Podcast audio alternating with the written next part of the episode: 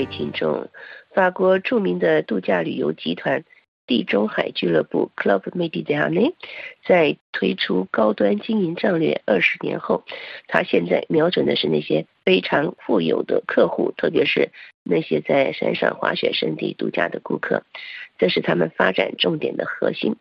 在经历了一段混乱的历史之后，把法国地中海俱乐部收购下来的。中国复兴集团如今正在出售他旗下的这家公司。我们可先到地中海俱乐部位于萨瓦省的伊泽尔谷的度假村瞄一眼。在晚上大约十点左右，这个度假村的休息室顾客人数惊人，一下子就看到四十个巴西小孩在这家位于滑雪场的、拥有二百一十间客房的俱乐部的公共休息室里。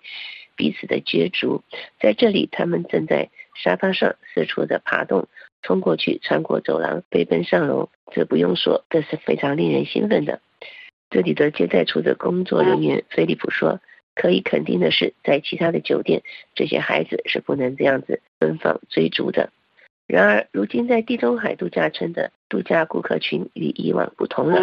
例如，今年一月份的一周，在这个。”伊泽尔谷的地中海俱乐部度假村爆满，有五百名顾客中一半是巴西人。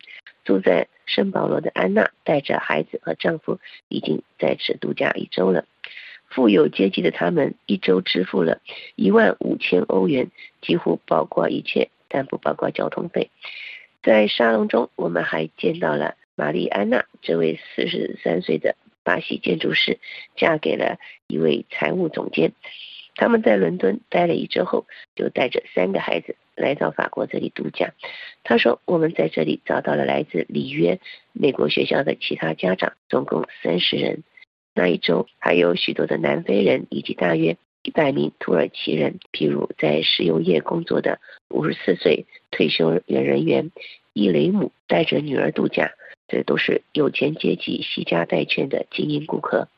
玛丽安娜这位全球走透透的。”超级富裕精英，惜家带眷的来享受法国山区的异国风情。这类精英顾客已成为地中海阿尔卑斯山俱乐部的争取核心顾客群目标。这种顾客体现了地中海俱乐部在2004年发起的高档服务战略。该战略将这座滑雪山作为营业战略的重点。集团也在这座山上取得了最好的营业额成绩。法国度假巨擘地中海集团自2015年起隶属于中国集团复兴集团。此外，地中海俱乐部还计划在日本和中国开设新分店。该集团凭借着 Club Med Jovio 品牌，在这两个国家取得了显著的营业额的增长。他们同时也在加拿大和美国的山区发展旅游业务。集团的业务在滑雪山的经营似乎更顺利些，尽管有沉重的债务，他们大约欠了约三点零八亿欧元，但长期处于辞职状态的集团现金正在开始收回资金。俱乐部目前报告了积极的净营业成绩，二零二三年上半年的运营成绩比新冠病毒大流行之前翻了一番。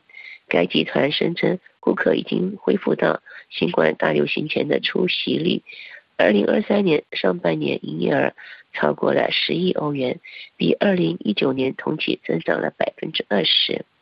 地中海俱乐部改头换面的旅游集团新面貌，引起投资者的兴趣吗？这其东家中国复兴集团目前正在寻求出售。这个中国集团于二零一五年以超过九亿欧元的价格收购了地中海集团，当时正值股市困难期，目前该集团正经历一段困难期，需要现金流动，而瑞士一家的集团正想要收购。地中海俱乐部的客户向来都是以法国人为主，而且很少有度假顾客知道目前的老板是中国人，即使许多的营业方式被其他家复制了很多。但对于顾客来说，地中海俱乐部在酒店营业中仍然是独一无二的。各位听众，以上节目是由珍妮特为您主持的，感谢我们的法国同事菲利普的技术合作。同时更感谢您忠实的收听，我们下次节目再会。